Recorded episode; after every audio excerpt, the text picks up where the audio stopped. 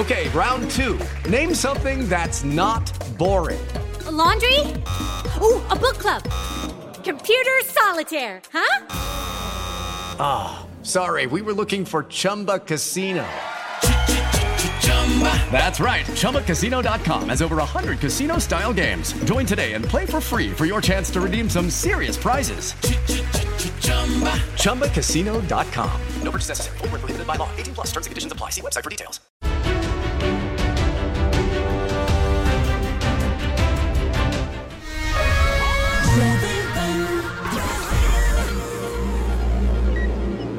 Hey guys, it is Ryan. I'm not sure if you know this about me, but I'm a bit of a fun fanatic when I can. I like to work, but I like fun too. It's a thing. And now the truth is out there. I can tell you about my favorite place to have fun Chumba Casino. They have hundreds of social casino style games to choose from, with new games released each week. You can play for free anytime, anywhere. And each day brings a new chance to collect daily bonuses. So join me in the fun. Sign up now at chumbacasino.com. No purchase necessary. Group. Void were prohibited by law. See terms and conditions. 18 plus.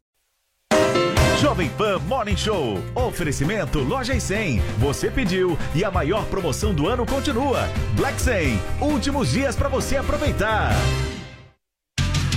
Jovem Pan Morning Show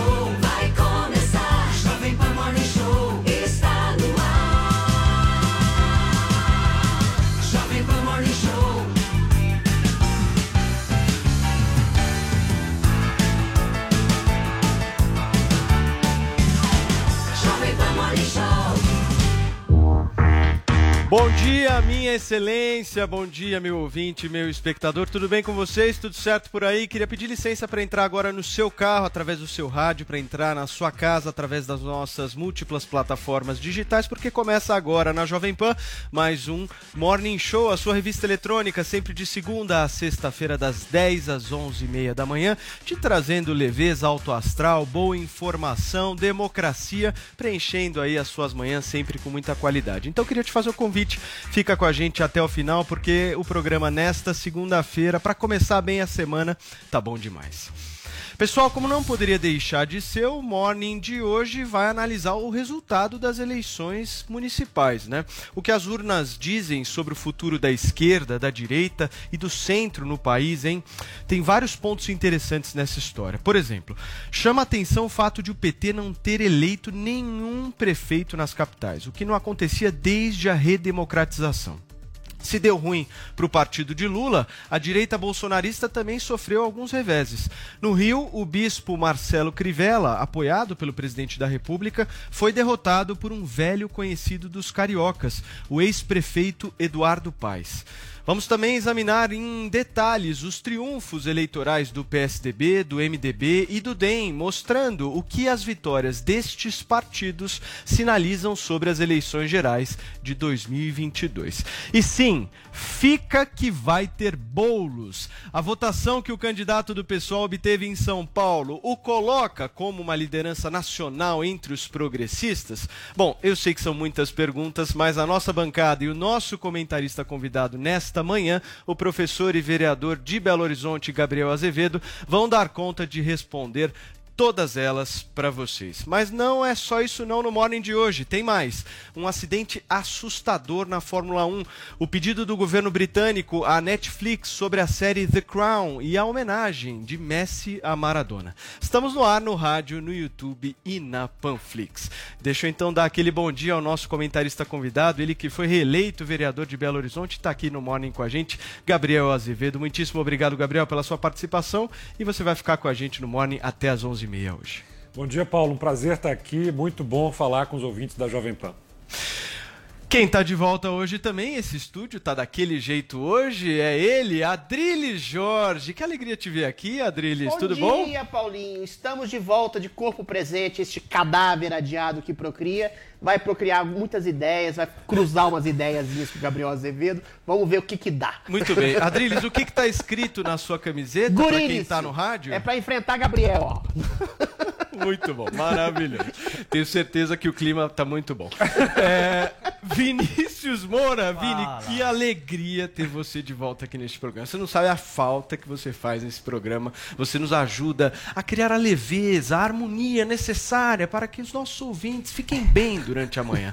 Bom dia, Vini. Você tá Bom queimadão, dia, hein? Bom dia, tô, tô queimado, tô muito feliz de estar de volta aqui, viu, Paulo Matias? Principalmente nesse dia aqui, quadrilhos de volta, Gabriel Azevedo também. Bom dia, Zé, Paulinha, Joel. Vamos que vamos. O que eu mais ouvi nessas férias, Paulo Matias, foi.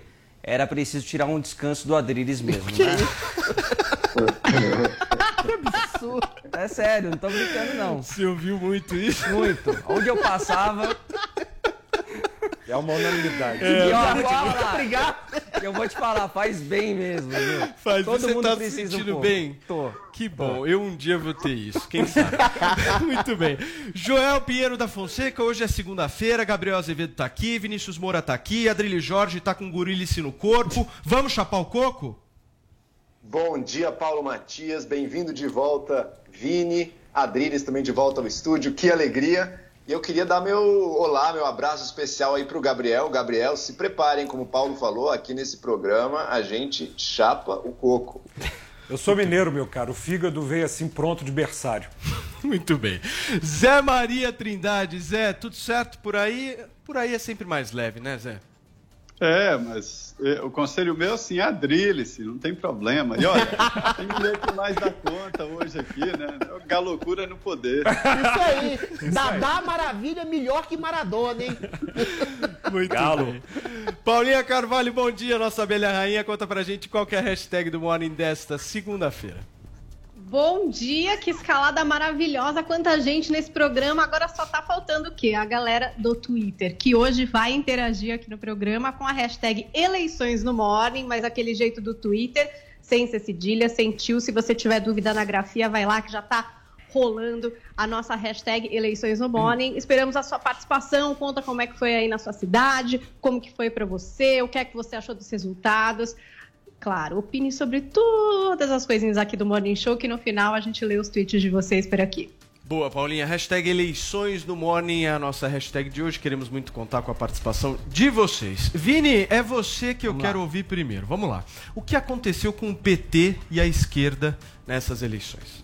Pois é, Paulo, PT praticamente não aconteceu, como você disse na abertura aí eh, do programa, pela primeira vez desde a redemocratização, o PT não elegeu nenhum prefeito nas capitais. A aposta do partido ontem no segundo turno era nas vitórias de Marília Arraes, lá em Recife, e também do João Coser em Vitória, mas os dois acabaram saindo aí derrotados das urnas. Mas esse cenário, Paulo, meio que se repete o que aconteceu já em 2016, quando o PT elegeu apenas um prefeito em capitais, em Rio Branco, e mesmo assim, Paulo, o candidato de lá acabou vencendo as eleições em 2016, saiu para disputar o governo do Acre em 2018 e acabou perdendo também. E nas duas principais cidades do país, né, em São Paulo e no Rio de Janeiro, o PT teve uma derrota bastante expressiva também. Em São Paulo, depois de muito tempo, não participou nem do segundo turno, eh, acabou ficando na sexta colocação com o Gilmar Tato e no Rio de Janeiro também na quarta colocação com a Benedita. E das 15 cidades que disputava ainda no segundo turno Ontem, Paulo venceu em apenas quatro: em Juiz de Fora, em Contagem, em Diadema e em Mauá. Então, no total, o PT elegeu 183 prefeitos ante 256 em 2016. Então, diminuiu consideravelmente aí o número de prefeitos também por todo o Brasil. Em compensação, ampliou de 4 para 7 o número de prefeitos em municípios de grandes cidades com mais de 200 mil habitantes. E foi por aí, mais ou menos, que a presidente do partido, a Glaze Hoffman, acabou comemorando né, este fato uh, pelo Twitter. Nós temos aí a manifestação da Glaze, onde ela diz o seguinte, Paulo, abre aspas. O segundo turno mostrou que a esquerda sabe lutar. Nosso desempenho nas grandes cidades e a unidade que construímos em tantas delas confirma que temos uma alternativa para o Brasil. Parabéns à militância pela garra num cenário tão difícil. O PT venceu em 4 de 15 cidades no segundo turno e teve mais de 40% dos votos em 9. Vencemos com o PSOL em Belém, lutamos ao lado de Boulos e Manuela e o Brasil viu o que fizeram para barrar Marília em Recife. O PT segue junto com o povo. E uma manifestação curiosa também, Paulo, foi da ex-presidente Dilma Rousseff, que respondeu um comentário inusitado de uma seguidora que diz o seguinte: Saudades do PT destruindo a minha vida. E Dilma respondeu: Voltaremos. Voltaremos. Então, você vê que a Dilma. Coisa horrorosa. Eu não sei se ela entendeu muito bem. Ou não. Mas enfim, deixou essa ameaça aí, né? Voltaremos. Que horror! Vamos aguardar. Mas falando um pouquinho ainda sobre os resultados da esquerda eh, pelo país e do PT também, eh, Paulo, a, a Gleisi acabou falando aí, né, de toda essa perseguição que fizeram com a Marília Reis lá no Recife. De fato, foi uma disputa bastante acirrada, apesar de ser uma disputa familiar, né, entre dois primos, Marília Reis contra o João Campos, mas foi uma disputa com bastante acusações, com bastante ofensas, mas a Marília acabou perdendo, teve apenas 43% dos votos contra o João Campos, que teve 56% dos votos, candidato do PSB aí, o novo prefeito de Recife. Também tivemos o resultado de São Paulo, né, onde o PSOL acabou levando um candidato de esquerda ao segundo turno pela primeira vez com o Guilherme Boulos, mas acabou perdendo com 40% dos votos para Bruno Covas, o atual prefeito, que acaba se reelegendo com 59% dos votos. Mas o PSOL teve uma vitória importante lá em Belém. O Edmilson acabou ah, vencendo. Nós temos aí o gráfico também eh, do Edmilson Rodrigues, que venceu numa disputa bastante acirrada, 51% dos votos contra 48% do delegado federal Eguchi Edmilson, então o único prefeito que o PSOL elegeu aí nas capitais. E em Porto Alegre, a Manuela Dávila, que estava muito bem nas pesquisas, né, eh, Paulo Matias, lá no início eh, das eleições, acabou sendo derrotada pelo candidato do MDB, o Sebastião Melo, que teve 54% dos votos, e a Manuela ficou apenas com 45%. Paulo. Muito bem. Vou pedir para todos aqui um minutinho para cada um comentar, porque a gente tem bastante assunto e bastante pauta ainda neste primeiro blo- bloco. Gabriel, vou começar por você. O desempenho do PT e do Bolos dizem o que sobre o presente e sobre o futuro da esquerda brasileira? Olha, a esquerda lutou como sempre e foi derrotada como nunca. É um desastre o que aconteceu com o lulismo no Brasil inteiro. E isso, de certa forma, considerando o período da nova república, encerra a hegemonia petista nas disputas políticas brasileiras. O que a gente viu foi um vexame. No Triângulo das Bermudas, Belo Horizonte, Rio de Janeiro e São Paulo, os candidatos petistas patinaram. E patinaram numa insistência hegemônica de Lula em querer ser o maioral. Ou seja, ele coloca para disputar pessoas que não faziam sentido ah, com os ventos que estão soprando no Brasil. E pior, prejudica os seus candidatos, porque se houvesse de fato uma frente de esquerda ainda no primeiro turno, talvez esses candidatos seriam mais fortalecidos. Eu acho que o lulismo pendura as chuteiras, e já deveria tê-lo feito há um tempo, e emergem novos candidatos mais à esquerda, como por exemplo o Boulos e a Manuela, mas que são também releituras emuladas de um lulismo da década de 80. Né, o que o Boulos fala aqui em São Paulo, ou vê-lo a despeito de uma campanha política que, ao meu ver, foi a melhor do Brasil, um estado da arte do marketing político aqui em São Paulo, ele me lembra muito o Lula dos anos 80. E se o Bolsonaro quer vencer as eleições em 2022, ele pode torcer muito para uma chapa que tenha Boulos e Manuela. Essa é a fórmula da vitória do bolsonarismo daqui a dois anos. Perfeito. Zé Maria Trindade, Zé, já repercutiu aí o resultado das eleições municipais em Brasília ou não? Era, já estava, como se diz, precificado, né? Era a grande expectativa. E a frase da Gleisi é bem própria mesmo, viu? Foi uma guerra, uma disputa é, onde se sabe que vai perder. Em política só existem duas posições, né? O vencedor e o derrotado. Não tem um mais ou menos o que teve mais votos, ou seja, o vencedor e derrotado. O PT está sendo derrotado e uma frase famosa do Tancredo Neves, quando ele disse que o PDS se transformou naquela ocasião, em Partido dos Grotões. O PT está ocupando esse lugar. É ladeira abaixo. O PSOL está assumindo esse poder. Agora, eu acho o seguinte, que o eleitor não mudou. O que muda mesmo são os nomes dos partidos. O político é como o camaleão, se adapta à paisagem para se defender. Então, o que há agora? É o fim do bipartidarismo de uma maneira total e o fim também da chamada Nova República. Somem esses nomes famosos e esse jeito de fazer política e a pulverização toma conta. Eu queria destacar o trabalho do Gabriel na fiscalização do serviço público. Este é o grande mote, o serviço público está em questão. Muito bem. Joel, você acha que tem chance uma chapa Boulos-Manuela, como o Gabriel Azevedo disse aqui? Não, Boulos Manuela representam ainda uma redição, isso eu concordo com o Gabriel, uma redição e operam dentro da esfera do lulismo. Eu, eu boto a derrota deles na conta também da incapacidade do lulismo, daí eu junto o PT com eles também, de fazer valer e de eleger candidatos nas capitais aí. Essa, essa esquerda saiu pesadamente, fortemente derrotada.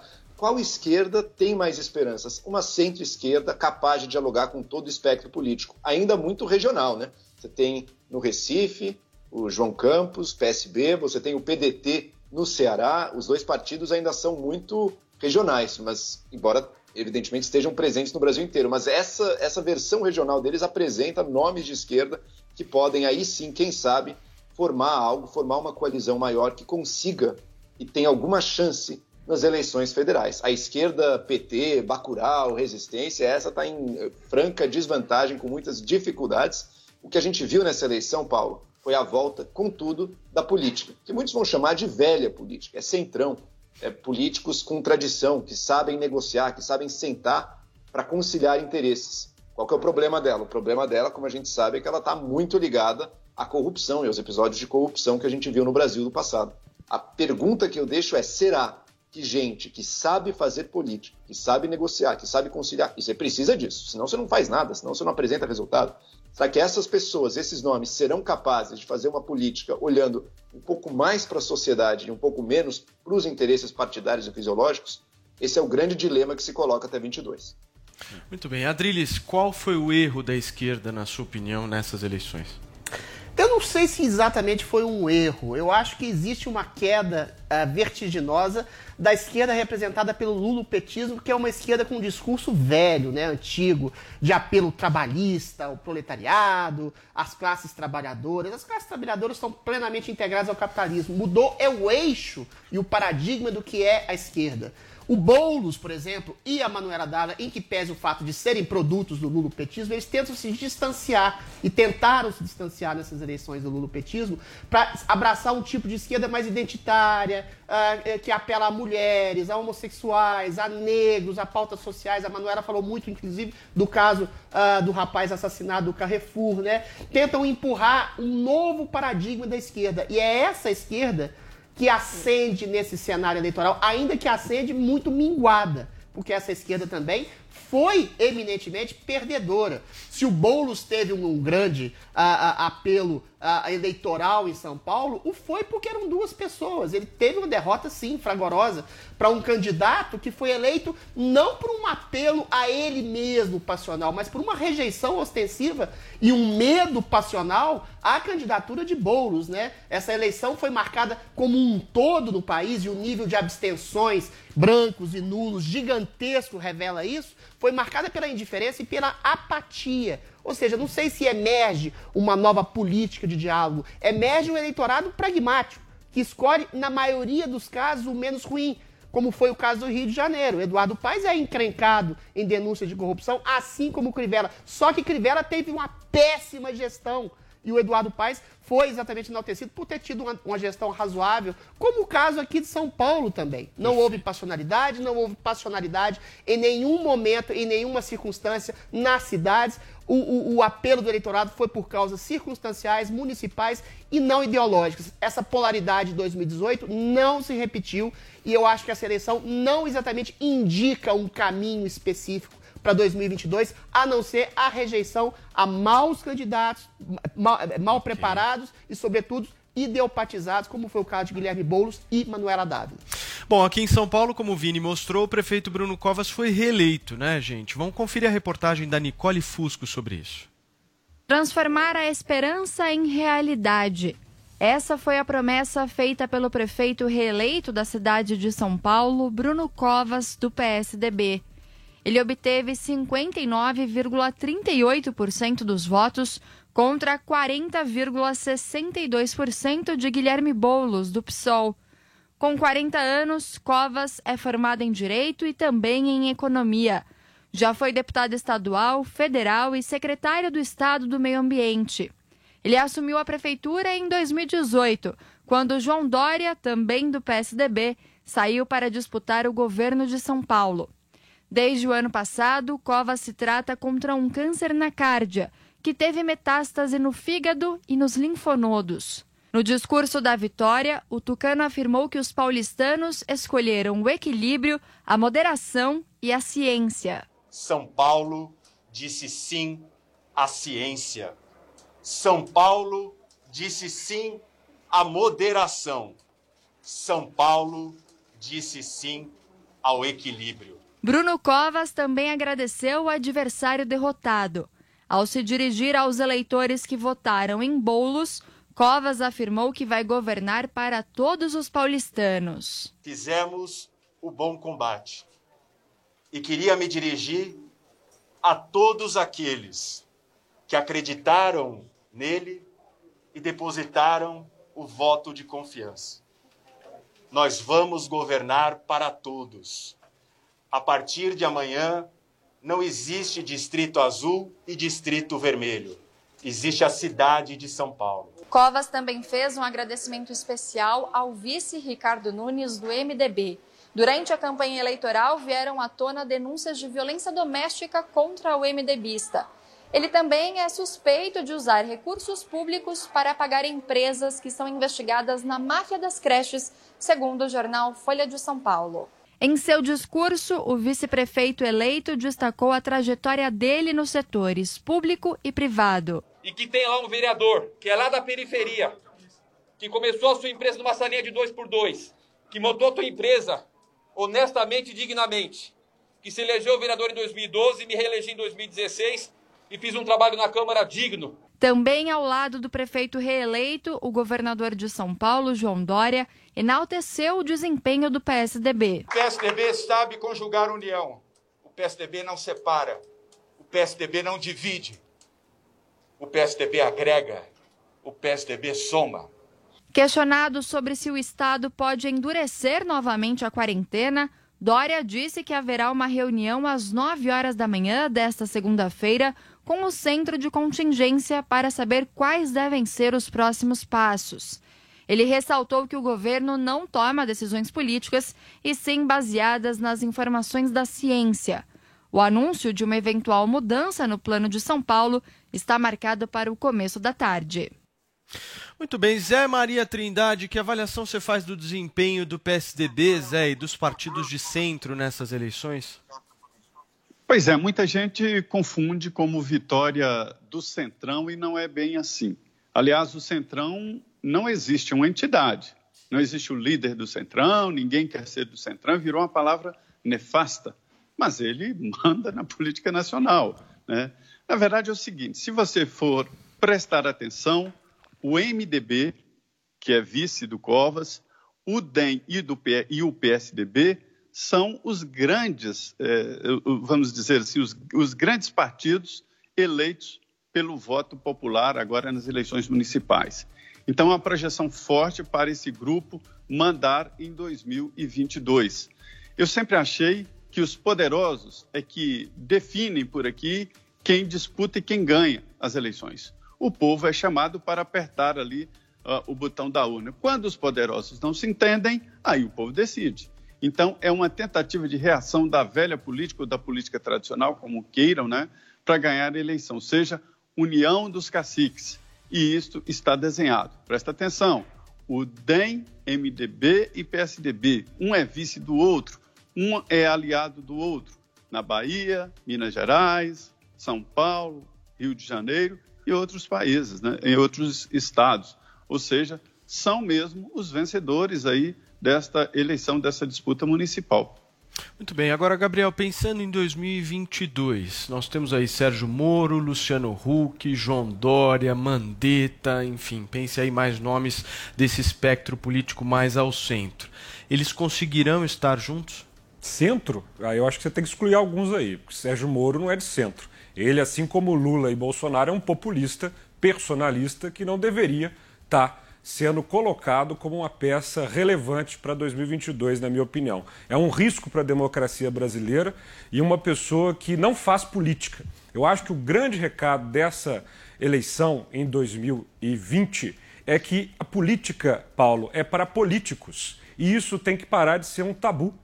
A ideia de um centro moderado, ou seja, de uma pessoa que tem posições, sim, mas que não estão tanto à esquerda ou não estão tanto à direita, é um lugar que tem que existir em qualquer democracia do planeta. É assim que o Trump foi derrotado nos Estados Unidos. Muito possivelmente, se o candidato do Partido Democrata fosse Bernie Sanders, obviamente Trump teria um segundo mandato. O que acontece nas eleições ah, nesse ano, e eu quero complementar a fala do Zé, é o crescimento de partidos moderados.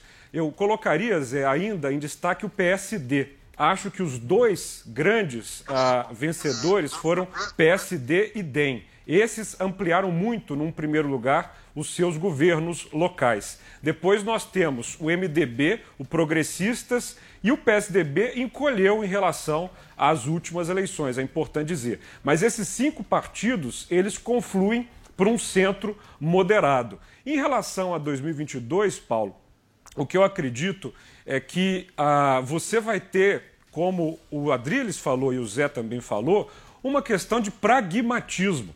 O que venceu nessa disputa, a gente está aqui analisando uma federação de 5.570 municípios sob a ótica de Brasília, na verdade é uma eleição local, em que conta é, se tem asfalto, se o hospital está funcionando, se a escola vai bem. E os administradores locais que mandaram bem têm isso reconhecido. Dá para citar a CM Neto um grande vencedor em Salvador, colocou seu vice com uma votação enorme.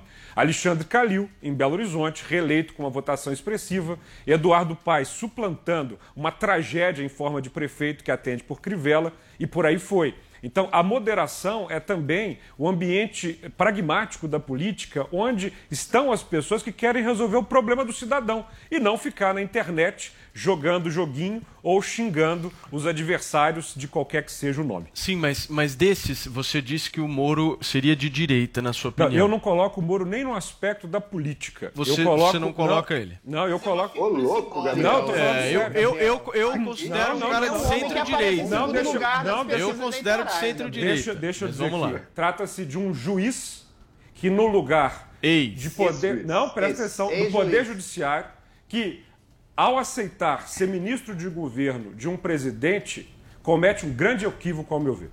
Isso é uma mistura de papéis terríveis. Mas isso é uma coisa subjetiva, Eu posso continuar, É uma opção política Posso dele. continuar? Vai, Pode. encerra, Gabriel. E isso, hoje sai a notícia, inclusive, que ele faz ah, o contrato de uma consultoria com uma agência e tal. O que eu acho é que o Moro é mais um personalismo na política brasileira. A América Latina precisa sair desse divã de dependência química de populismo. Morismo, lulismo, bolsonarismo. Olha, que isso tudo vá para o inferno. Qual é, Tá qual E é a alternativa de democracia. centro, Gabriel? A política de centro ela parte não de nomes, mas de ideias. É justamente você ver qual que é a reforma administrativa que se quer, qual que é a reforma política que se quer, e uma vez que você tem Gabriel, uma mas pauta... precisa, Aonde isso mas precisa, Gabriel? precisa falar dos ter nome forte, senão não ganha eleição. Vamos falar de personagens da ganha política brasileira de centro, é então. vinculado a personagem, não só no Vamos Brasil, lá, eu como no vou. mundo, Gabriel. Adriles, eu vou dizer. Políticos de centro no Brasil que vão estar nessa mesa. Eduardo Leite, governador do Rio Grande do Sul, é um político de centro que desponta para 2022. Perfeito, um tá bom? perfeito, Ah, perfeito. aqui em São Paulo, ah, o Gilberto Kassab é um jogador, não como candidato, mas um jogador. Alexandre Calil, em Minas Gerais, é o nome que se destaca. ACM Neto. São ah, personali- O Calil é personalista e populista ao extremo. Sim, eu tô Ele dizendo. tem uma imagem iconográfica de culto a ele mesmo. Então você não consegue dissociar o personalismo da política das suas, do seu ideário. Isso não só não no Brasil, consegue na prática. Adriles. Consegue na prática. Pessoas que condenam e jogam a política. Como disse o Joel, essa coisa de velha política, quem fala velha política é embusteiro, sabe? É hipócrita. Porque não tem política nem nova nem velha. Aliás, por falar em nova política, Partido Novo, essas coisas, Isso tudo foi reduzido quase a pó nessa eleição, porque política se faz com políticos. Perfeito. Há gente mais personalista e populista assim na política brasileira, mas há aqueles que entendem as regras básicas, que, como disse o Joel, passam pelo diálogo, pela construção Veja coletiva e tudo mais que Peraí, é regra. Foi uma vitória moderada. assim. Peraí, a velha só- política ganhou. um o. PSD, Peraí, o PT, Adriles, o Centrão Adriles, Fisiológico. peraí, peraí. Fortaleza talvez é o melhor Peraí, exemplo peraí. é, do que aconteceu Peraí, no o Brasil. Joel nesse- pediu antes e em seguida o Adriles. Vai lá, Joel. Gabriel, acho que a gente está de acordo com o pano de fundo, em que o brasileiro elegeu aí pessoas que sabem fazer política, negociar, conciliar, isso são virtudes importantes, mas eu acho que a gente diverge no sentido de que sim, é possível renovar isso aí. É possível você trazer nomes, inclusive que vêm de fora da política e que podem ter uma contribuição importante. E Joel, outra, desculpa quando a te gente vota, claro quando a gente vota numa eleição, quando a gente vota numa eleição, invariavelmente a gente não vota em ideias, a gente vota em pessoas. Por quê? Porque o candidato que eu voto, se ele quiser amanhã, no dia da posse, mudar de ideia e fazer outro plano, ele vai fazer. A gente vota não nas ideias, porque é fácil de repetir certas ideias no programa também. A gente vota na pessoa em que a gente confia, que vai ter certos interesses importantes em mente, que vai defender certas pautas e que a gente acredita que tem inteligência, tem capacidade, tem valor moral, tem ética, tem experiência para levar adiante certos projetos e certas, e certas empreitadas. A ideia em si pode ficar para trás. Bolsonaro tinha algumas ideias que ficaram para trás, todo político tem.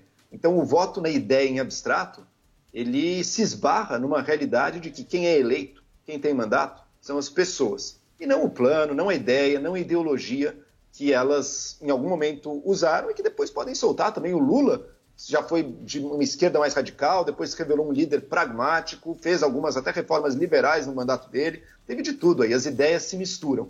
A gente escolhe as pessoas. Por isso a escolha vai ser sempre em cima de pessoas. Você vai ter que ter nomes. Isso, é- Perfeito, isso não dá para mudar. Um nome de um, por exemplo, vou dar um exemplo claro aqui, um Mandetta. Acho muito difícil um Mandetta ir para o segundo turno.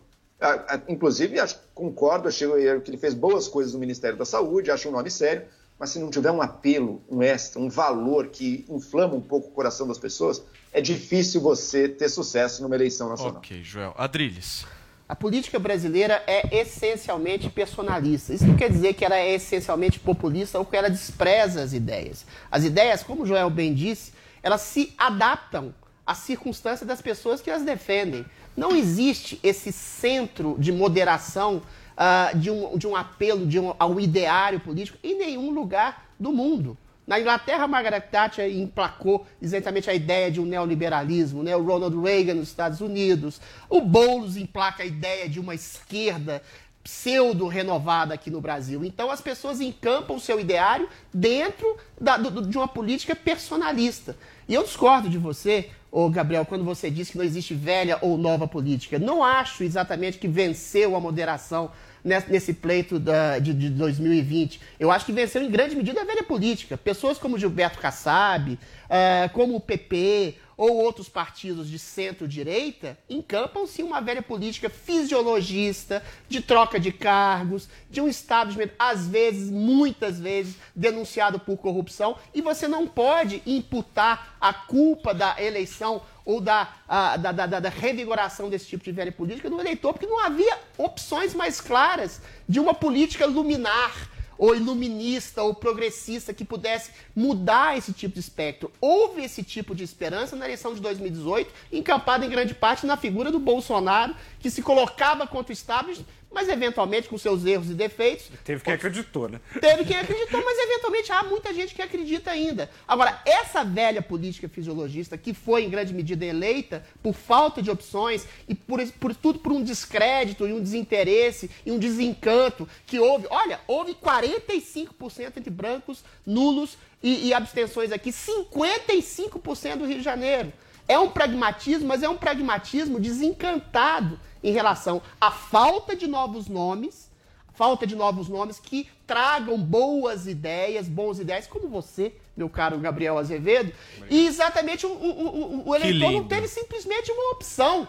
Ou seja, a grande passionalidade, por Gabriel. exemplo, em São Paulo, votou em mim, foi uma rejeição. Foi uma rejeição ao Guilherme Boulos. Ninguém está interessado na política do PSDB. O Dória apareceu agora na campanha. O Dória, que é uma figura rejeitada tanto no município de São Paulo como no governo, apareceu oportunisticamente agora ao lado. Ou seja, Quem perdeu aqui foi Boulos. Ok, e, e- e os novos nomes, as novas personagens que encampam as ideias, tá em falta no Brasil. O Sérgio Moro, em que pese críticas ou acertos, é sim um novo nome a um centro moderado. Pelo menos ele se coloca como tal. E eu acho que Sérgio Moro, Luciano Huck são esses nomes de uma possível centro ou centro-esquerda que podem sim se projetar em 2022. Não vejo espaço para uma esquerda radical de forma alguma. Guilherme Boulos, Manuela Dávida, Lula são personagens semi-mortos para 2022. Muito bem, Zé Maria Trindade. E aí, Zé, quem é que tá certo nessa bagaça toda? Olha, o, o Gabriel tá certo, não dá para fazer política sem políticos, não. Em política tem até nome, a história da virgem no bordel. Diz, a todo momento dizendo, olha, eu estou aqui no bordel, mas eu sou desse tipo de... Não, tem que fazer política. Eu não sou virgem, viu? Gostaria de deixar claro. Eu Pelo contrário. A, a- a resposta aí é o seguinte: você- o eleitor não tem essa opção toda, não. É como no restaurante: você chega e pede o cardápio. Não adianta você chegar numa casa de massas e dizer: olha, eu vou querer aqui uma feijoada. Não, você vai comer o que está no cardápio. Então, os políticos é que fazem política. E eu vou insistir: PSDB, DEM e PSB estão, PSDB, DEM, PSB e MDB, se ficarem unidos, se transformam numa fonte forte aí para 2022. Não tem outro caminho. Muito bem, Zé Maria Trindade aqui com a gente no Morning Show desta segunda-feira. Zé, abração pra você, querido, brigadão por tudo e tamo junto. E olha este programa, três mineiros, hein, Vinícius Moura? Que coisa, hein? Hegemonia Gabriel mineira. Azevedo, Triângulo Adriane Mineiro. Jorge e Zé Maria Trindade. Ninguém segura este Morning Show. Tchau, Zé, obrigado. Obrigado. Paulinho, ainda falando das eleições, o que, que o Bolsonaro disse a respeito das urnas e do voto impresso, hein? Vamos lá, conferir. O presidente foi votar ali na Escola Municipal Rosa da Fonseca, ali no Rio de Janeiro, atendeu os jornalistas, conversou meia hora ali com eles, respondendo a diversas questões. Ele eh, falou ali de possibilidades de fraude no sistema atual de urnas eletrônicas e voltou exatamente nessa questão do voto impresso. Vamos conferir. Não podemos continuar votando e não sabendo, não tendo a certeza que aquele voto foi ou não para aquela pessoa. E deixar bem claro, o voto impresso ninguém bota a mão no papel. Fica atrás do visor, ele concorda depois de o voto dele ser sido imprimido, né? E cai dentro de uma urna. E daí qualquer, qualquer um delegado de. qualquer um presidente de partido pode pedir a recontagem naquela área. E você vai ter a comprovação do voto eletrônico, voto no papel. É pedir muito isso? No meu entender, quem não quer entender isso, eu não sei que pensa em democracia. Temos o boletim de urna e várias votações. Nós queremos confirmar o digital com o papel. E você, muitos podem fazer isso, que o TSE tem obrigação de entregar isso. Tem obrigação de entregar em nome da transparência. Não, tô- não é nenhum pedido, nenhum favor, obrigação. Porque nós devemos buscar maneira de tirar da cabeça do povo a dúvida de possíveis fraudes nas eleições. E estou vendo um trabalho agora esquisito, né? É, pessoas que praticaram desinformações subindo a hashtag voto impresso já. Pode botar essa relação. Eu quero voto impresso já também. Eu, Fernando República, quero voto impresso já, porque eu quero a transparência. E olha que eu tenho poder na mão. Eu tenho poder, eu tenho uma máquina monstruosa na mão. Jamais usarei essa máquina em proveito eleitoral de quem quer que seja. Aí a gente teve o presidente do Tribunal Superior Eleitoral, o Luiz Roberto Barroso, observando ali na fala dele, depois das eleições, que a Organização dos Estados Americanos considera que aqui no Brasil a gente tem o mais ágil e seguro sistema de apuração das Américas. O Barroso lembrou da decisão de setembro do Supremo Tribunal Federal, que declarou a inconstitucionalidade do voto impresso e disse que, na sua avaliação, o voto impresso é um retrocesso. Ouçam. O Supremo Tribunal Federal já entendeu pela inconstitucionalidade do voto impresso e entendeu não apenas, evidentemente, pelo custo de mais de 2 bilhões e meio de reais ao longo do tempo para sua implantação, mas porque representaria, ao ver do Supremo, um risco real para o sigilo do voto. O Barroso também expressou a sua opinião pessoal sobre esse possível, ou enfim, não sei se possível, retorno do voto impresso, dizendo que traria um grande tumulto para o processo eleitoral, com pedidos de recontagem por parte de candidatos que perdessem ali, possíveis impugnações, alegações de nulidade e judia- judicialização do processo eleitoral. Beijo, Estados Unidos. A gente está vendo como é lá, né? Bom, sobre o questionamento de fraude, o Barroso disse que se o presidente ou qualquer outra pessoa apresentarem denúncias, essas serão investigadas. O ministro também disse que ele não tem controle sobre o imaginário das pessoas. Eu, eu não tenho controle sobre o imaginário das pessoas, entendeu? Tem gente que acha que a Terra é plana, tem gente que acha que o homem não chegou na Lua, tem gente que acha que o Trump venceu as eleições nos Estados Unidos. Esse, é o imaginário sobre o qual eu não tenho poder. É, então, Então, aí. Eu quero saber agora o que é que vocês acham disso. Tem gente que acredita em João de Deus. Paulinha Carvalho, César são, Batiste. são 10 horas e 38 Adriles ficou minutos. mordido aí, pô. Imaginem o que a, o Adriles Jorge ficou mordido A Terra aqui. não é quadrada. Queridos, E não se vamos- sabe quem venceu a eleição Calma, Estados Unidos. calma, calma que você vai ter tempo de falar, calma. Nós vamos ter que ir para um rápido intervalo comercial e na volta, Gabriel Azevedo, Adrilho Jorge e Joel Pinheiro da Fonseca discutem sobre voto impresso aqui no Morning Show. Aguenta aí.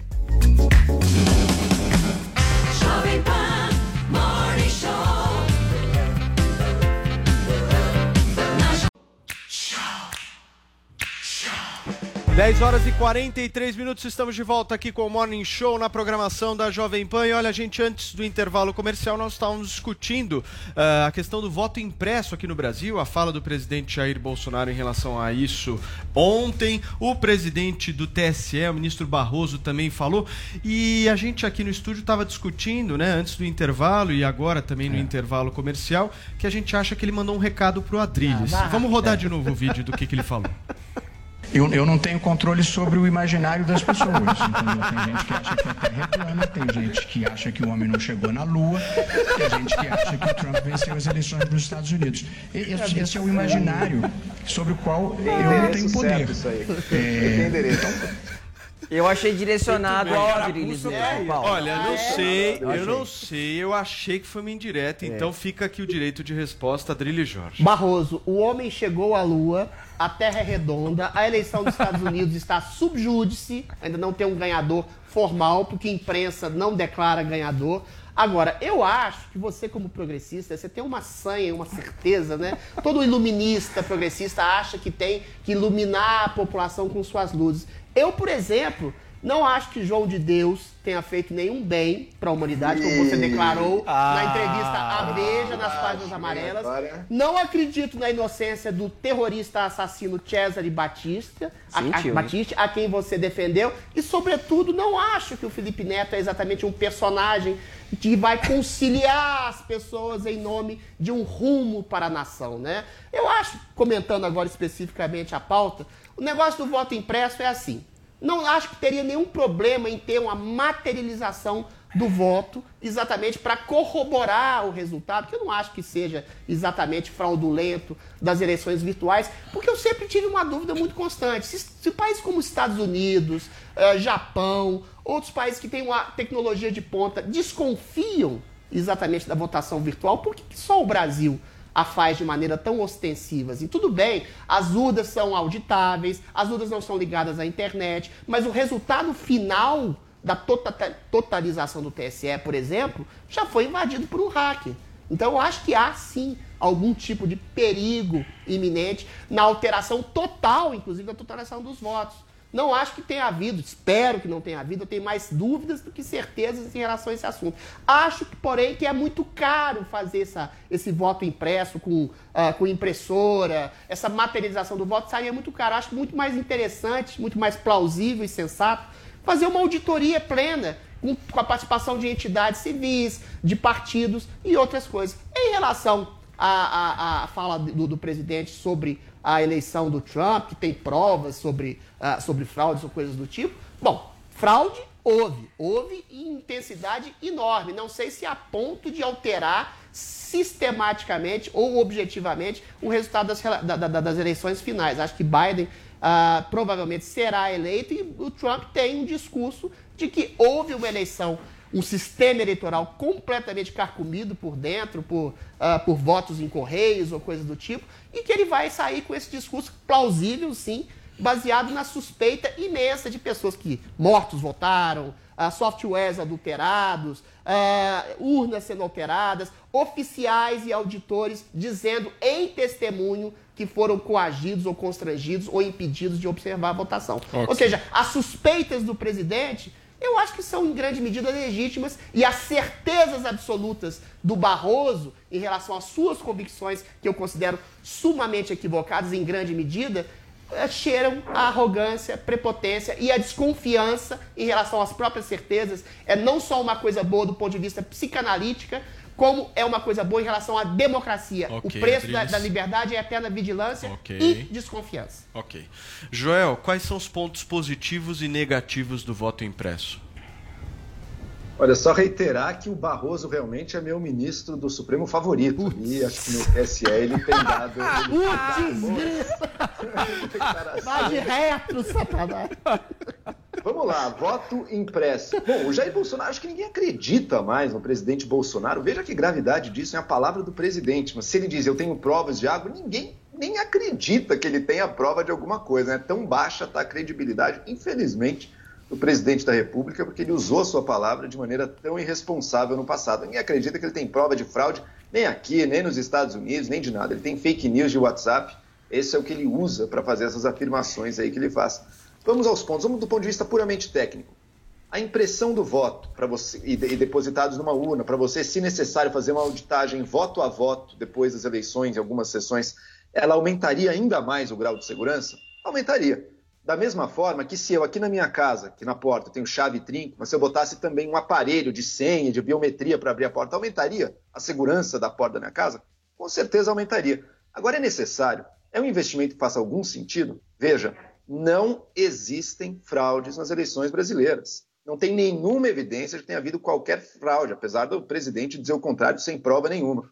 A eleição brasileira é segura. Então, por que, que a gente vai investir bilhões de reais a mais para fazer impressão de voto? Vai dar problema técnico, vai, vão levantar questão na justiça, porque quando imprimir, se der erro e o, o- o técnico que tiver que consertar vai ler o voto da pessoa que estava imprimindo, vai dar um milhão de probleminhas técnicos, vai exigir investimento, vai judicializar o processo da eleição, vai tornar um pouco menos rápido.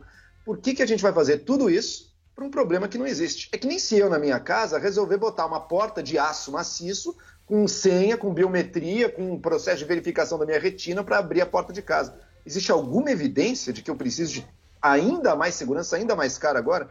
Na- no voto impresso é a mesma coisa. Seria um investimento a mais, bilhões de reais, mais judicialização, mais problema, e que não está claro que ele traria qualquer Perfeito. benefício concreto. Afinal de contas, nossas eleições são seguras. Meu filho está dando um showzinho aqui atrás de mim, para quem Maravilhoso, estiver no, tá. no YouTube. Como ele chama, Joel? Como ele chama? Esse é o, da, é o Davi. Davi, muito bom. Depois pergunta pra ele o que, que ele achou da fala do Bolsonaro É. e conta pra gente. E do Gab-. Gabriel, a sua opinião. Olha, o fantástico mundo de Bolsonaro, além de patético, é perigoso. É uma pessoa que realmente mente compulsivamente.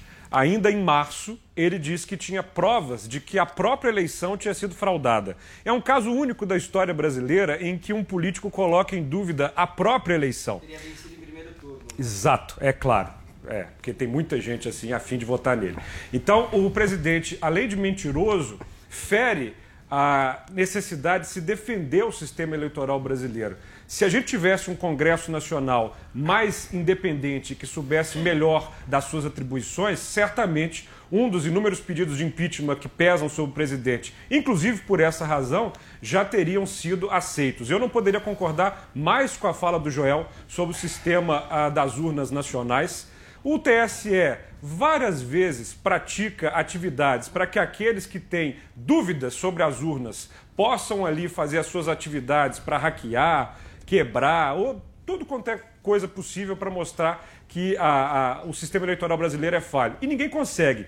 O que há de fundo aí, Paulo, e eu preciso dissecar na fala do presidente algo gravíssimo, né?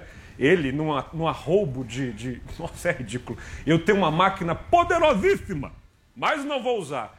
Já usou, presidente. O senhor é tão canalha que o senhor do Palácio do Planalto fez campanha por uma quantidade sem fins de candidatos pelo Brasil. Houvesse a justiça brasileira ah, fosse mais detentora de coragem, o senhor já teria sido punido por usar a máquina pública para fazer campanha máquina- eleitoral. que é o- Declarar voto é usar a máquina Posso pública? concluir, Adriles Jorge? Vai lá, querido. Muito obrigado.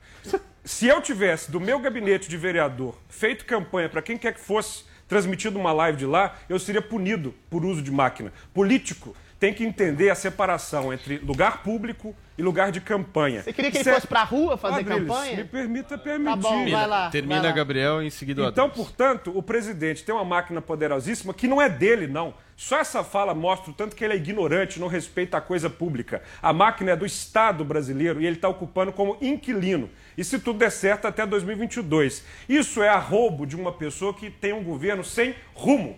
Com o Paulo Guedes, que não sabe onde está e para onde vai, né? com reformas importantíssimas que não saem da gaveta porque não tem um líder a fim de cuidar do Brasil. Nós temos um presidente que vive de teorias conspiratórias, que é macaquinho de auditório de um presidente demissionário americano, cujas eleições sem fraudes elegeram Biden presidente Gabriel. e um Brasil que está sozinho no mundo com um louco no picadeiro. Não, peraí, peraí.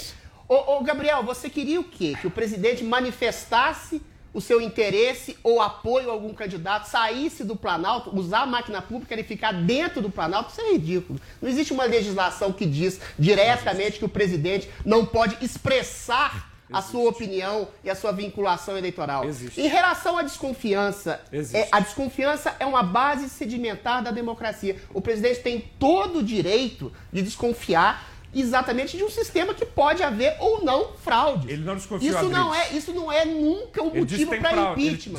a dúvida, a dúvida substancial é algo de legitimação do próprio presidente. Em Adriles relação, dúvida, em relação à certeza que vocês Você têm, tá mentindo, em relação à certeza que vocês têm Tá de que mentindo. nunca houve fraude no sistema mentindo eleitoral aqui no brasileiro, ar, o senhor. isso é uma Peraí. suposição utópica, Não, o senhor está mentindo aqui no ar. O é uma presidente falou que tem provas.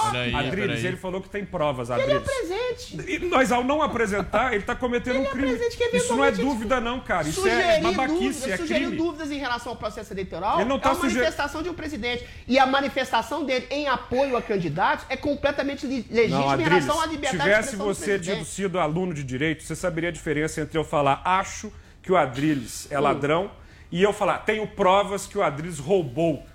São coisas distintas, meu caro. Ele está caluniando alguém? Ele está Ele tá indo injuriando contra. alguém. Qual que é o crime Artigo que tá 85, inciso 3 Qual? Ele está indo contra as instituições brasileiras, Não, o Poder tá. Tá Judiciário colocando em e o sistema eleitoral brasileiro. Ele não está Gabriel Colocar e em dúvida é uma Ele manifestação legítima de Gabriel e liberdade de Adriles. expressão, Gabriel. Por favor, senhores, por favor, ah, senhores. Pedrinha. Nós Não, teremos que ir para um rápido intervalo. pedrinha. Menino você é muito nervoso. Daqui a pouquinho a gente volta, daqui a pouquinho a gente volta. Aguenta aí, aguenta aí.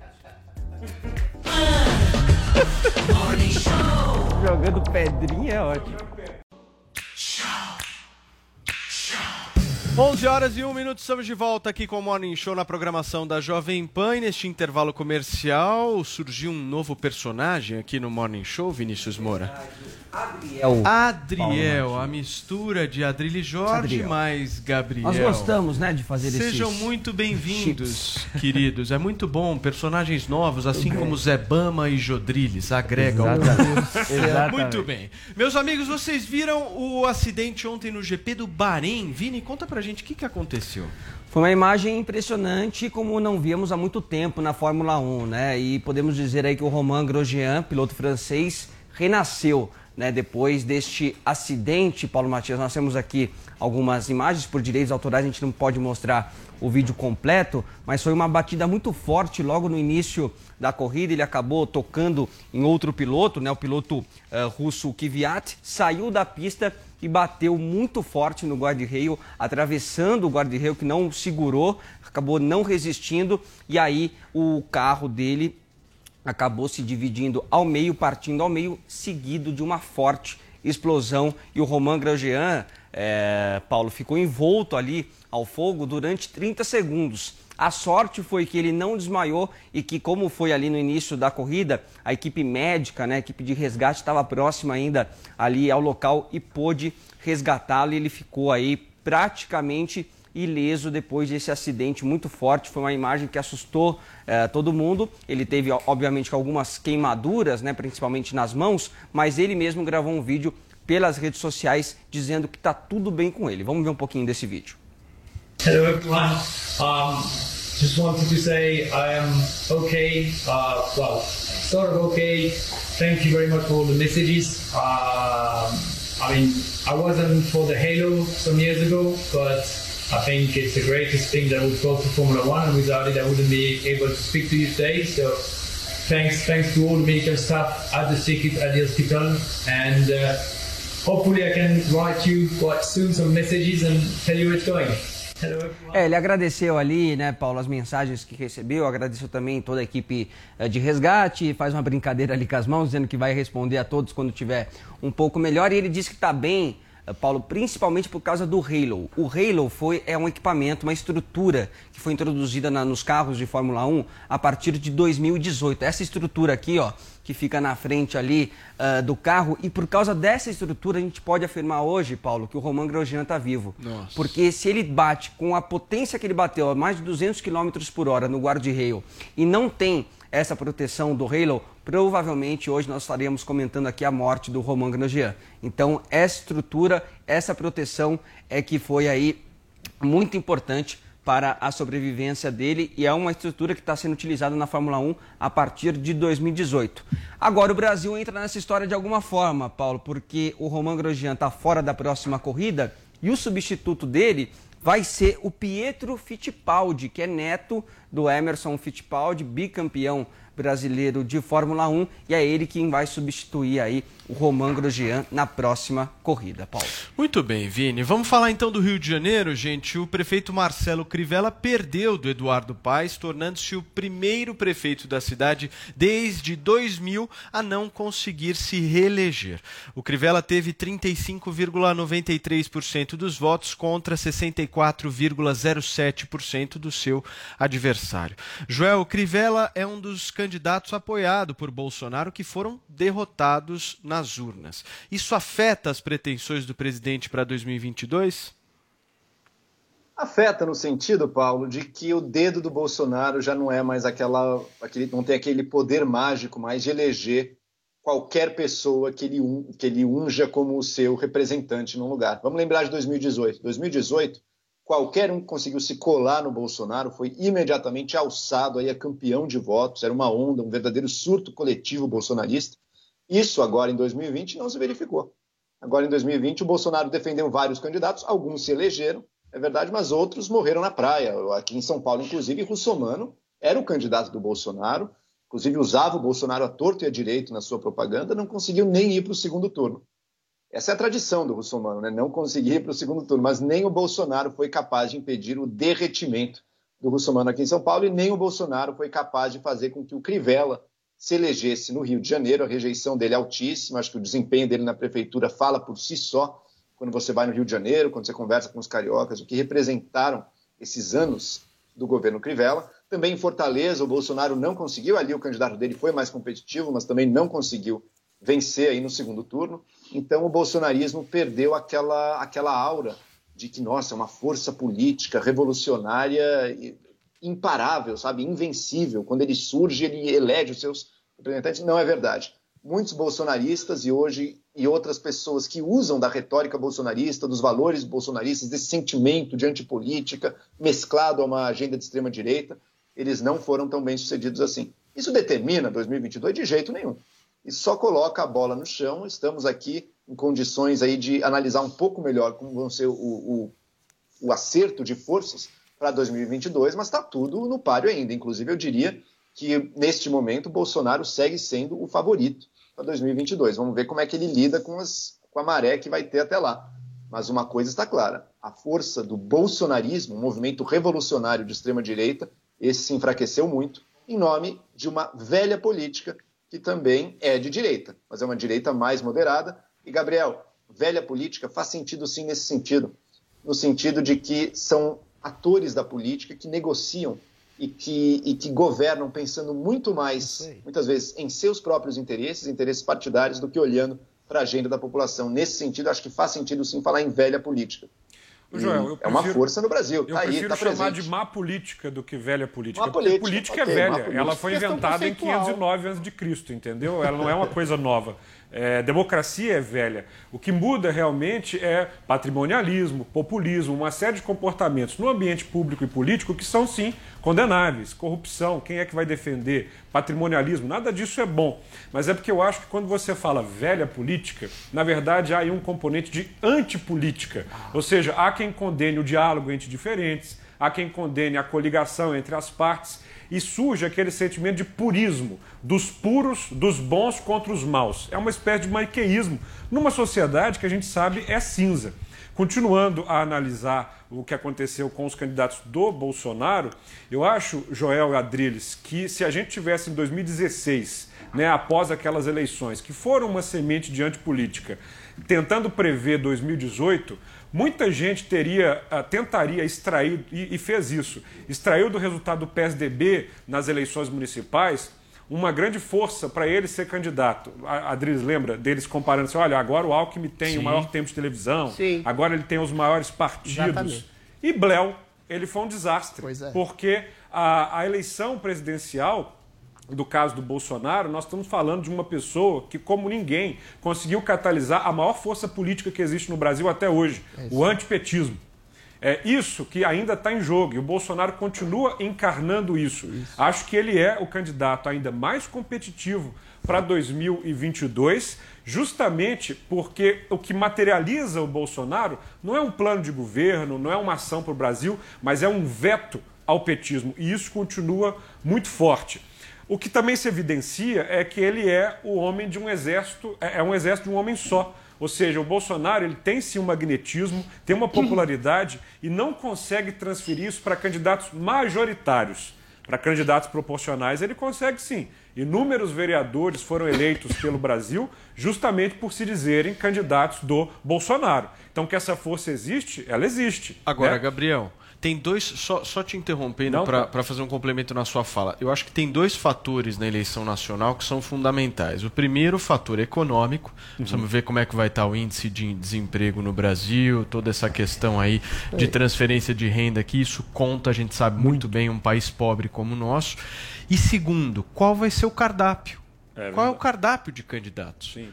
Porque é, o Bolsonaro se torna o favorito a partir do momento em que não há um cardápio com opções plausíveis É para que sejam, mais isso, Paulo, sejam postas. É, há é um- muito um- claro isso. Qual o um- cardápio? Sim, e há um problema que é a questão da eleição de dois turnos. Ele e vários outros candidatos já entenderam que você não precisa agradar a população inteira.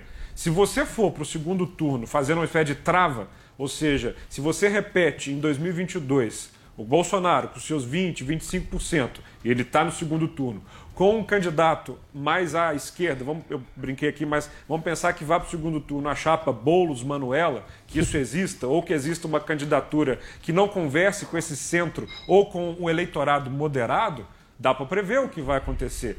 E eu concordo com você que o que aconteceu com o Bolsonaro nos últimos dois anos foi uma transferência de popularidade. Sinto que muitas pessoas que depositaram o voto nele, aliás, voto você não tem, você teve, né?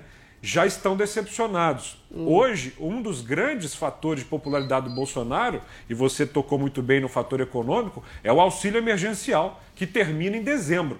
Não dá para ignorar que pa- parcelas mais populares da sociedade estão com o presidente por conta desse auxílio. Os indicadores para o ano que vem, Paulo, são complicados. No que diz respeito à economia, aos valores fiscais, às políticas públicas, o Brasil não está bem e o governo não tem mostrado uma reação com reformas e com prioridades. Ficam nas bravatas e nas teorias da conspiração. E isso, é claro, é muito ruim para o Brasil e não é tão bom para o candidato. Ele que se ancora, se emula, se projeta tanto em Donald Trump, viu que ninguém é invencível. Adriles. Olha, primeiro, existe uma velha política que pode ser ah, vista como uma má política, que eventualmente essa má política pode sim, infelizmente, ter se sagrado vencedor em grande medida por essa indiferença e apatia nas eleições. Eu acho, em que pese o fato do Bolsonaro ter escolhido péssimos candidatos, Celso Russomano, ah, Marcelo Crivella, o rapaz lá de, de Belo Horizonte, como é que ele chama? Bruno de 22 a Bruno Engler, ou seja, candidatos que não tinham uma maturação. Eu acho que isso é em grande, em grande parte oriundo de que não há exatamente um movimento conservador, liberal conservador, estruturado de maneira orgânica no Brasil como a esquerda. Quando a gente percebe fala que a esquerda perdeu essas eleições, não houve uma vitória de um conservadorismo liberal, mas houve, infelizmente, a vitória de uma velha política, ou má política, ou política pragmática de candidatos profissionais, de políticos profissionais, que em grande medida estão enredados em denúncias de corrupção e fazem dessa negociata exatamente o elemento político que a gente critica tanto aqui. Se a gente for considerar que os candidatos individualmente apoiados pelo Bolsonaro perderam, mas que esses candidatos do espectro desse centrão mais fisiológico tiveram uma grande ascensão e que o Bolsonaro, em que pese o fato dele ter ganho com essa luta individualista e heróica, entre aspas, contra o Estado e essa velha política, agora se volta novamente às negociações com esse centrão mais fisiológico, ou seja, ele se doa, em que pese o que há de ruim ou de bom isso, a negociações e ao diálogo com várias partes do Congresso, a gente pode dizer sim se o Bolsonaro sai, inclusive, maior nessas eleições, porque ele manteve a popularidade. Maior? Man... Sim, senhor. Manteve a popularidade, ele mantém um diálogo com essas figuras do Centrão, o PP, o PSD, o Kassab, o Ciro Nogueira. Ou seja, se ele conseguir articular com esses partidos em consonância, com uma manutenção de alguma forma desse auxílio, desse corona voucher ah, para as populações mais pobres, para as pessoas mais pobres, ele sim cria um amplo espectro de apoio nele, em contrapartida a um tipo de centro-esquerda que a gente convergiu aqui, não tem uma figura aglutinadora. Quem? O Dória, o Moro, o Luciano Huck. Essas figuras ainda, ainda não despertaram grande passionalidade em ninguém. O que houve nessa eleição, mais uma vez, foi uma rejeição ostensiva ao lulopetismo, aos princípios caros de uma esquerda que é organizada, mas que saiu menor um centrão fisiológico de uma má política ou velha política que soergueu por causa da indiferença e apatia e falta de bons nomes que representem um liberalismo ou um conservadorismo. Então, esse diálogo do Bolsonaro com esse centrão, eu acho que faz com que ele saia, inclusive, com mais apoio e mais base de sustentação para poder governar. Em que pese o fato, outra coisa que você falou, Gabriel, que a, a base dele é simplesmente por essa questão econômica. Tinha uma pandemia no meio do caminho, no meio do caminho tinha uma pandemia. O primeiro ano do governo do Bolsonaro teve excelentes números na economia, de crescimento, de geração de emprego, Excelente. de redução Foi, né? de criminalidade.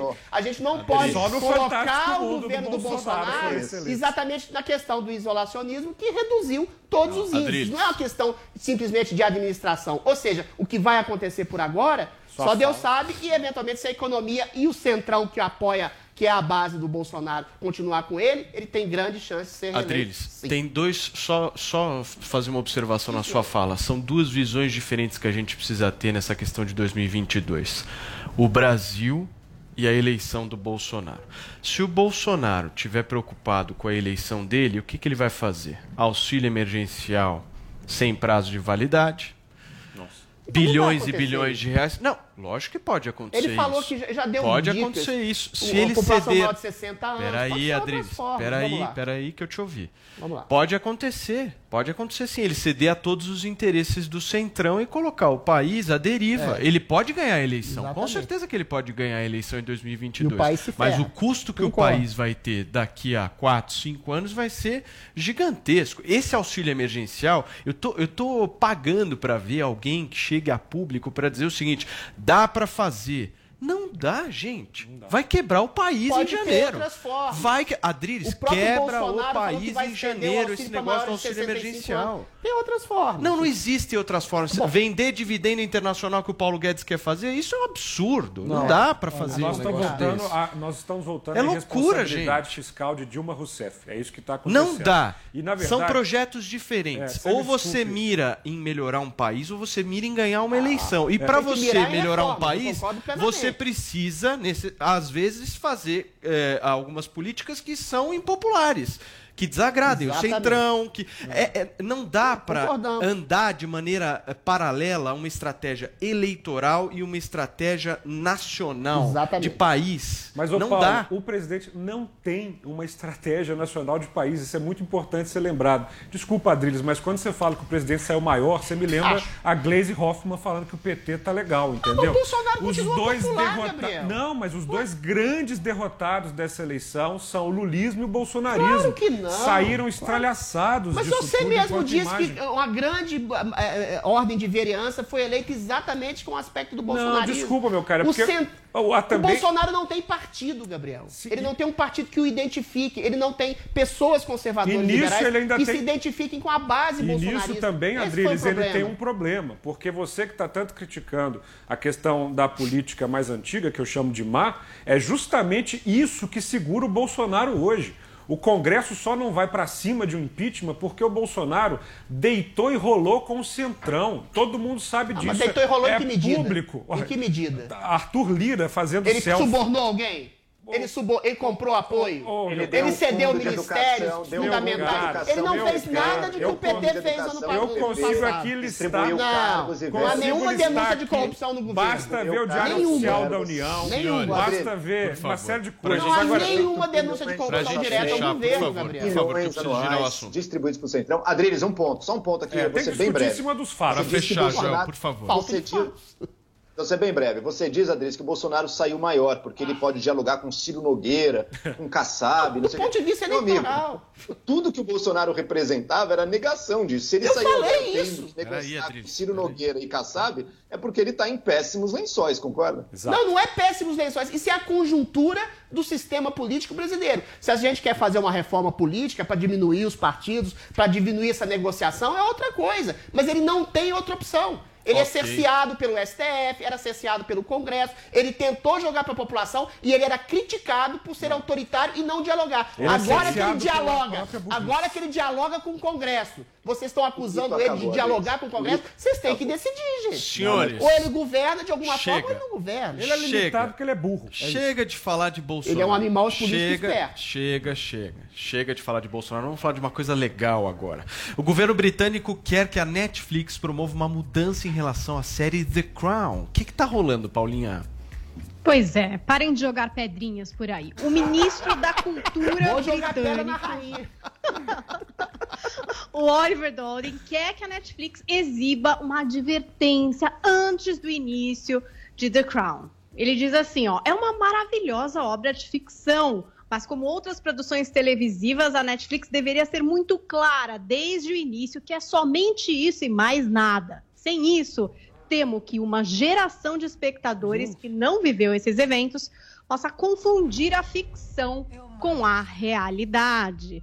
De fato, a gente tem ali situações reais, né? Nessas quatro temporadas de The Crown, nessa quarta em especial, a crise enfrentada pelo Reino Unido durante o Thatcherismo, a Guerra das Malvinas, a invasão ao Palácio de Buckingham por um homem que chega a conversar com a rainha, mas a gente também tem ali situações roteirizadas na série, conversas entre Charles e Diana, por exemplo, né? Nessa temporada, o príncipe, queridos, que até era fofo, assim, era meio injustiçado, ele se torna um homem frio e insensível, que não quer que esse casamento dê certo de forma alguma.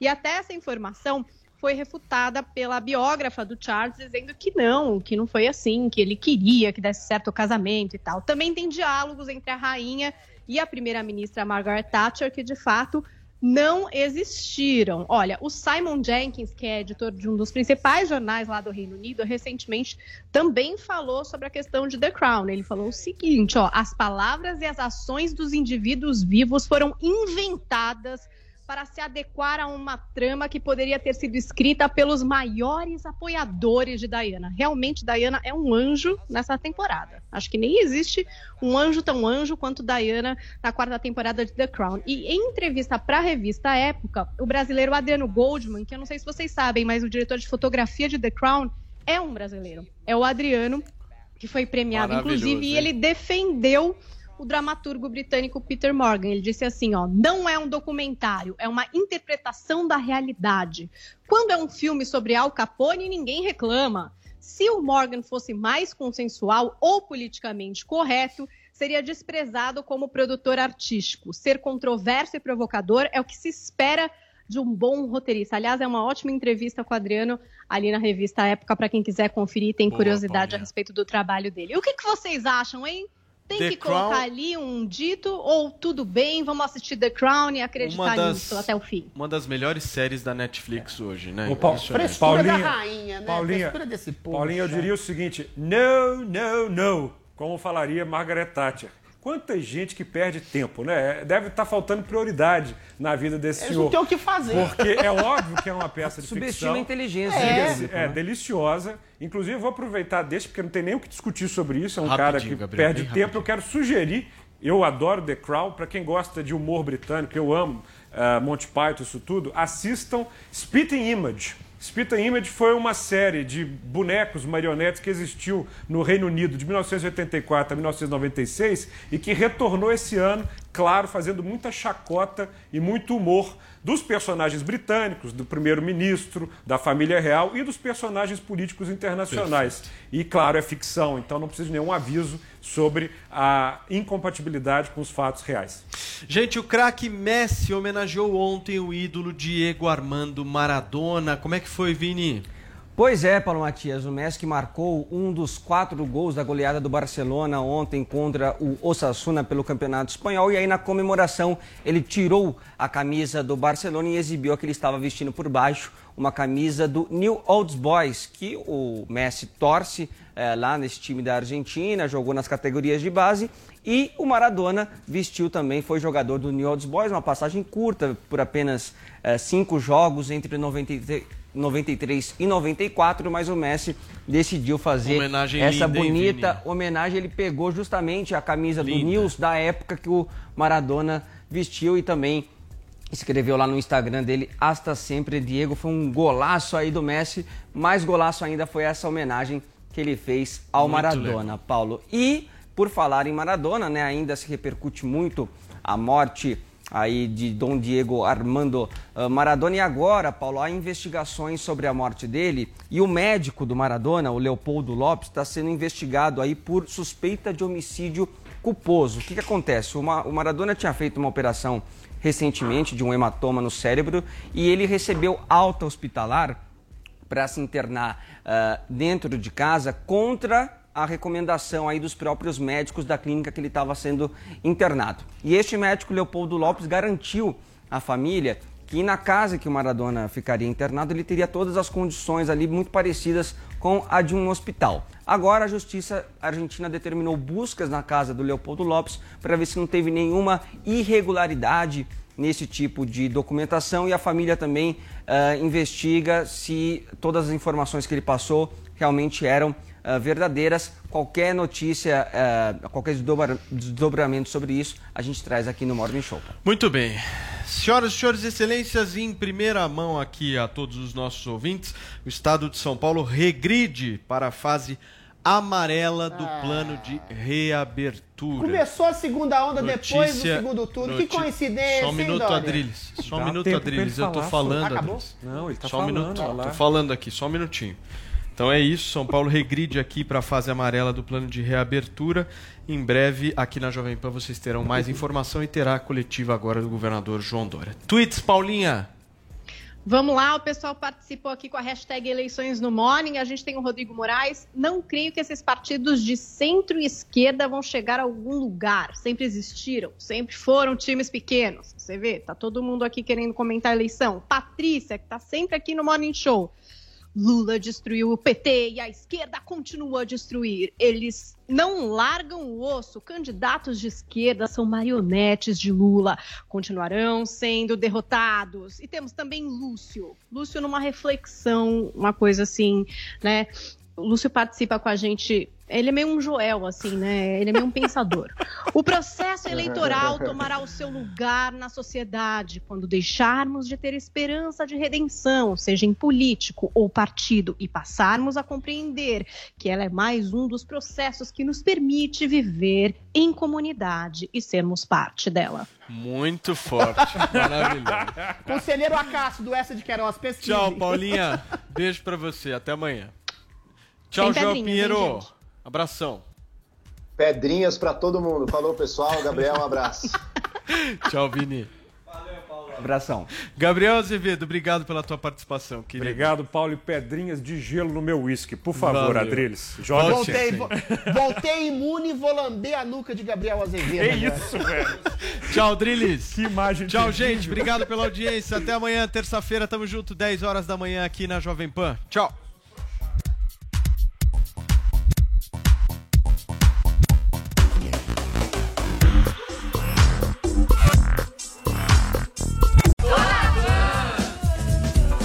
Olá, nossos queridos ouvintes e telespectadores. Tem que aprender ainda a fazer isso com aquela voz de Emilhaça. É, nossa segunda tá começando, semana chegando com tudo e não tá prosa. Você já tá aqui do meu lado, Encosto? Ô, Sim. ô, não é Louro José, é Gato Brubru. É, vou fazer boa lijaça em vez de boa milhaça. Ah, eu gosto, boa lijaça. Bem-vindo, Bruno, bom dia.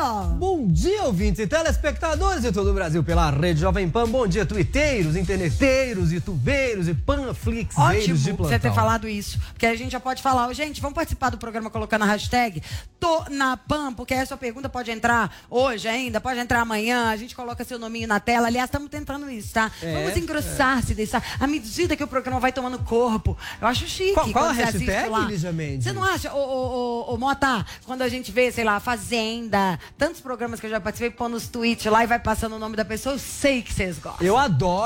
Masterchef, Fazenda, eu tô, tô em todos, aparece a minha carinha lá. Hashtag tô na pan e a gente responde no Twitter também, né? Exato, até Fala com a gente. Até porque o programa chama Tô na Pan. Você tem que estar onde? Na Pan Na com a gente. Pan. Como a semana começa, a gente preparou um programa assim. É, lembrando que o nosso programa é de 11h30 ao meio-dia e meia e que ele entra ah, meia hora no Panflix, no YouTube e no Jovem Pan Entretenimento.